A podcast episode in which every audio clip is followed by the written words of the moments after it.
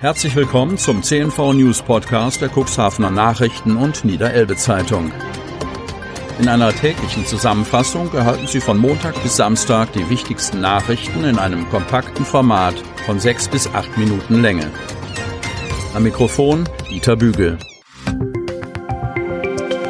Montag, 26. April 2021. Geschrei, Gezeter und provoziertes Handgemenge.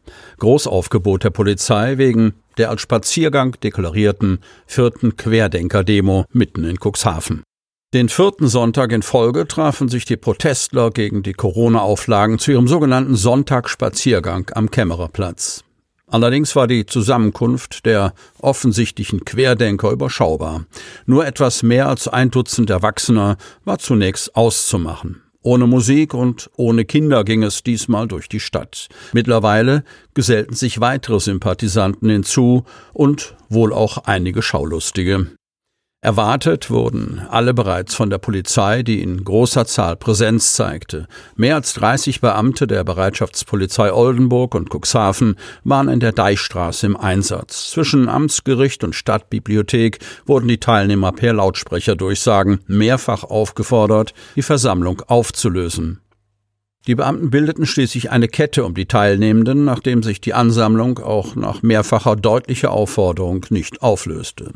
Wer sich den Anforderungen fügen wollte, musste sich schließlich auf die Freifläche des Deichhauses begeben, wo sie von den Polizisten eingekreist wurden. Dort kam es zu einem offenkundig absichtlich inszenierten, tumultartigen Handgemenge mit Widerstand gegen Polizeibeamte, das aber schnell beendet werden konnte. Was blieb, waren Geschrei, Gezeter, Geschwafel von Polizeistaat und gezückte Handykameras. Der lautstarke Widerstand richtete sich nicht nur gegen die Polizistinnen und Polizisten.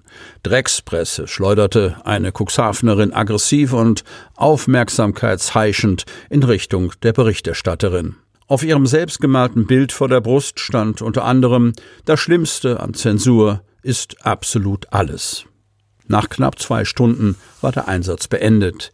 Wegen Missachtung von Versammlungsauflagen wurden anschließend mehrere Ordnungswidrigkeiten gegen das Versammlungsgesetz geschrieben. Aber auch Widerstand gegen die Staatsgewalt wurde aufgenommen. Das genaue Ausmaß an Anzeigen konnte am Sonntag noch nicht beziffert werden. Verhaftet worden sei aber keiner der Demonstranten war von der Polizei zu erfahren. Hochbetrieb in den Hapaghallen. Landesweiter Impfmarathon sorgte auch in Cuxhaven für mehr Betrieb am Wochenende. Kreis Cuxhaven. Das aufgerufene lange Impfwochenende in Niedersachsen mit landesweit 70.000 Erstimpfungen trägt auch in Cuxhaven Früchte. Vor dem Impfzentrum in den Hapaghallen bildeten sich zeitweilig Warteschlangen. Von morgens um 7 bis 18.30 Uhr herrschte hier guter Zulauf. Dr. Kai Dehne, Leiter des Kreisgesundheitsamtes, teilte auf Nachfrage unseres Medienhauses mit, am Freitag sind 755, am Sonnabend 771 Menschen geimpft worden und Sonntag waren 871 Impfungen geplant. Damit hätten im Landkreis Cuxhaven 34.635 Menschen ihre erste Impfung erhalten und 13.332 bereits ihre zweite Spritze. Es war wichtig, zuerst die vulnerable Gruppe, die Alten und Kranken in den Einrichtungen zu impfen. Wir haben dadurch jetzt keine Ausbruchsgeschehen mehr in den Einrichtungen, die auch zu schweren klinischen Verläufen geführt haben. Nun sei die zweite Prioritätengruppe an der Reihe, darunter vor allem Menschen mit einer Grunderkrankung, die besser geschützt sind. Wie die etwa 50 Beschäftigten, die im Impfzentrum in Cuxhaven jeweils tätig sind, mit den Menschen umgehen, findet der Gesundheitsamtsleiter lobenswert. Da werden auch schwierige Gespräche geführt, in denen versucht wird, den Menschen ihre Ängste zu nehmen. Ganz bewusst machen wir jedem ein Gesprächsangebot, so Dr. Dehne. Dehne, der am Sonntag selbst vor Ort war, betont, es macht mich glücklich und ich bin stolz darauf, was die Leute dort an sieben Tagen in der Woche leisten. Vor diesem Engagement ziehe ich meinen Hut. Voran komme auch das Impfen von Polizei, Rettungskräften und Feuerwehrleuten, die in Notfällen schließlich ganz dicht an Menschen heran müssen. Wenn wir noch Restdosen haben, rufen wir kurzerhand an. Das läuft gut. Gut sei, dass mittlerweile auch die niedergelassenen Ärzte parallel dazu in ihren Praxen impfen. Durch dieses zweite Angebot entstünden hohe Fallzahlen. Vor allem die Hausärzte kennen ihre Patienten und wissen um ihre Erkrankungen und zudem besteht zwischen ihnen ein Vertrauensverhältnis. Für Vordrängler und Schummler zeigt der Mediziner kein Verständnis. Das finde ich persönlich sehr traurig. Als Gesellschaft müssen wir doch darauf achten, unseren Alten, unsere Kranken und unsere Schwachen zu schützen. Er erlebe die Cuxhavener als, ich zitiere, sehr solidarisch, Zitat Ende, sagt Dr. Dehne. Biotonne legt perfekten Start hin. Große Mengen, kaum Plastiktüten dabei. Politik ist rundum zufrieden von Inga Hansen. Kreis Cuxhaven. Was lange gärt, wird richtig gut.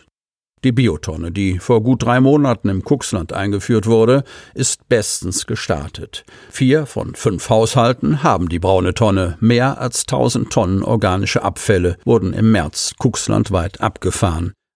Eine echte Erfolgsgeschichte waren sich Politik und Verwaltung im Umwelt- und Agrarausschuss einig. Dort präsentierte Ulrich Rauschenberg, Fachgebietsleiter im Amt für Wasser- und Abfallwirtschaft, die erste Bilanz der neuen Tonne und kassierte erstmal ganz viel Lob.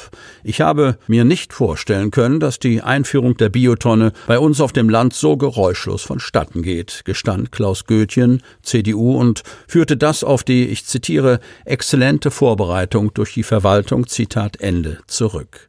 Gunnar Bültes, SPD, sah das ähnlich. Man kann gar nicht genug hervorheben, wie gut das gelaufen ist. Dabei haben sich die Kreispolitiker lange etwas schwer getan mit der Einführung der getrennten Sammlung des Bioabfalls. Hannover hatte seit langem Druck gemacht, dass der Kreis die seit 2015 bundesweit bestehende Pflicht zur Bioabfallsammlung umsetzt. Vor einem Jahr dann machten die Kreispolitiker Nägel mit Köpfen mit einem rundum erneuerten Abfallkonzept, das diejenigen belohnt, die wenig Müll produzieren mit fixen Kosten für die braune Tonne, für die alle Abfallkunden mit zur Kasse gebeten werden und einer zukunftsweisenden Entsorgungsidee in einem Biokraftwerk.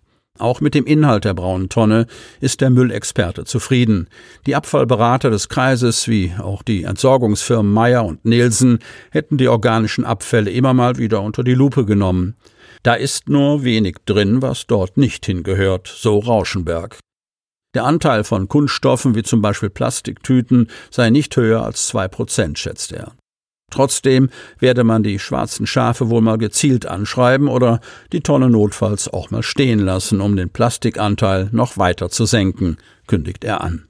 Derzeit landet sämtlicher Bioabfall aus dem Kreis im Kompostwerk Grube in Sandstedt.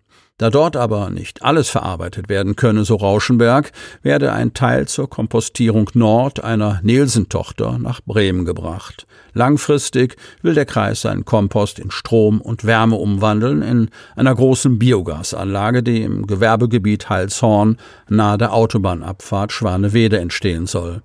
Die Kreise Cuxhaven, Osterholz und Pferden sowie die Stadt Cuxhaven wollen sie gemeinsam bauen. Eine Betreibergesellschaft haben sie bereits gegründet. Sie möchten noch tiefer in die Themen aus Ihrer Region eintauchen?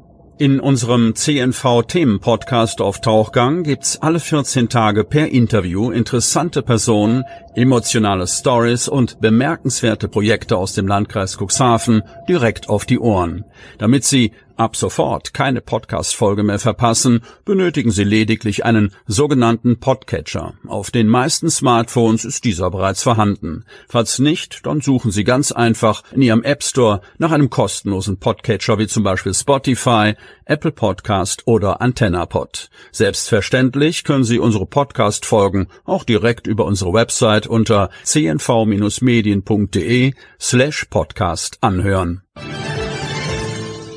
Sie hörten den Podcast der CNV Medien, Redaktionsleitung Ulrich Rode und Christoph Käfer. Produktion Rocket Audio Production.